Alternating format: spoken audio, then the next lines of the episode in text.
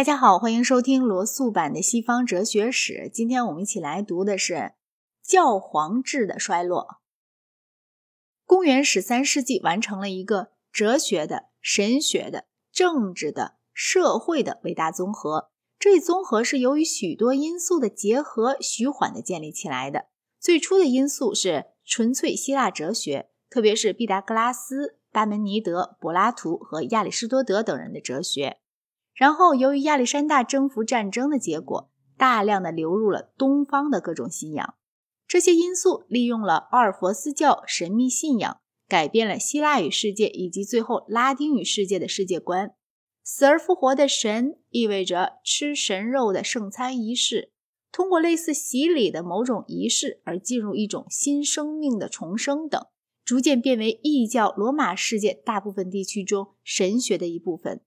在这些因素之上，更结合了一种解脱肉体束缚的伦理，而这至少在理论上来讲是禁欲主义的。从叙利亚、埃及、巴比伦和波斯传来了与俗众分开的祭司制度，他们或多或少具有一些魔法，并能在政治上带来相应的影响。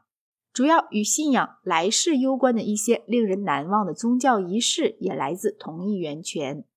从波斯特别传来了一种二元论，这种二元论把世界看成两大阵营的一座修罗场，一个阵营是为阿呼拉马兹达所统帅的善，另一个阵营是为阿利曼所统帅的恶。妖术的行使即是得助于阿利曼及其灵界的众徒，撒旦是阿利曼的一种发展。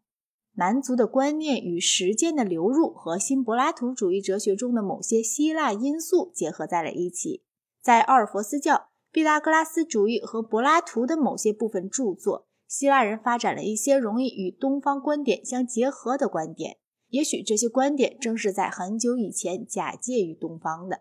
异教哲学的发展到普罗提诺和培尔菲利时就终止了。这些人的思想虽有浓厚的宗教色彩。但若不大加改造，却不足以兴起一种盛行于世的大众宗教。他们的哲学很难，无法为一般人所了解。他们的救世法对于一般大众也是过于偏重理智的。他们的保守思想促使他们维护希腊的传统宗教，但为了减轻其中的不道德因素，并与他们的哲学一神主义相调和，他们只好做出预言的解释。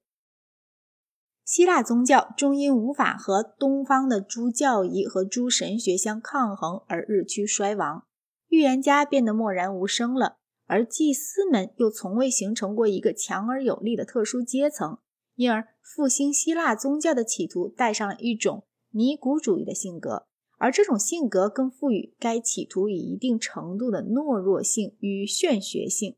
这在皇帝朱利安身上表现得特别显著。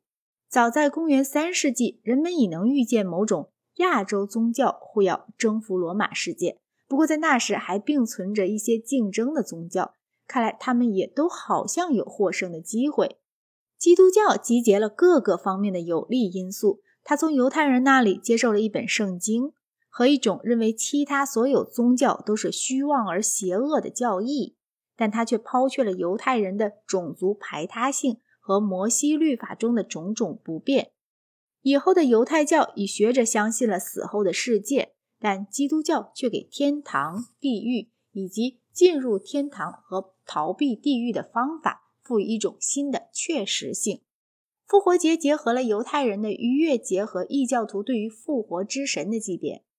波斯人的二元论也被吸取了，但基督徒对其善原则的最终全能。却给予更加坚定的确信，同时并附加了异教徒是撒旦的门徒这样一项确信。起初，基督徒在哲学上和在仪式上并非其对手的匹敌，但这些缺陷却逐步获得了改善。最初，哲学在半基督教的奈斯托留斯派中比在正统教派中更为进步，但自从欧利根以来，基督徒却借着修改新柏拉图主义，发展了一种适用的哲学。初期基督徒间的仪式还是个很不明确的东西，但不管怎样，到了圣安布洛斯时代，他已经给人以很深的印象了。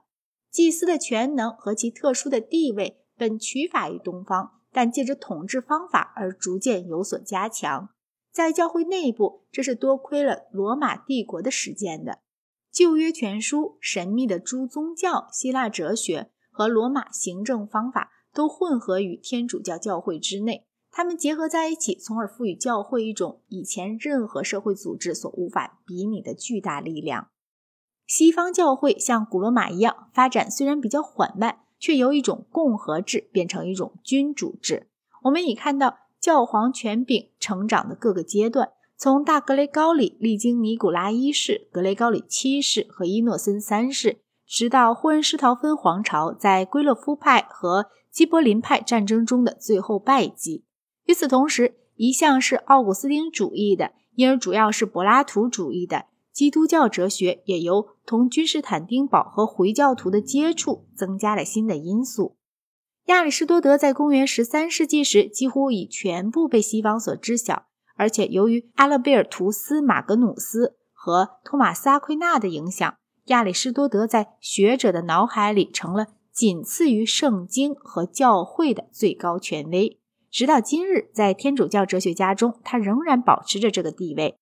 从基督教观点来看，我不能不认为以亚里士多德来代替柏拉图和圣奥古斯丁是一项错误。从气质方面来讲，柏拉图比亚里士多德更富于宗教性，而基督教神学从开始以来就适应于柏拉图主义。柏拉图教导说，知识不是知觉，而是一种回忆的幻觉。亚里士多德更多的是个经验主义者。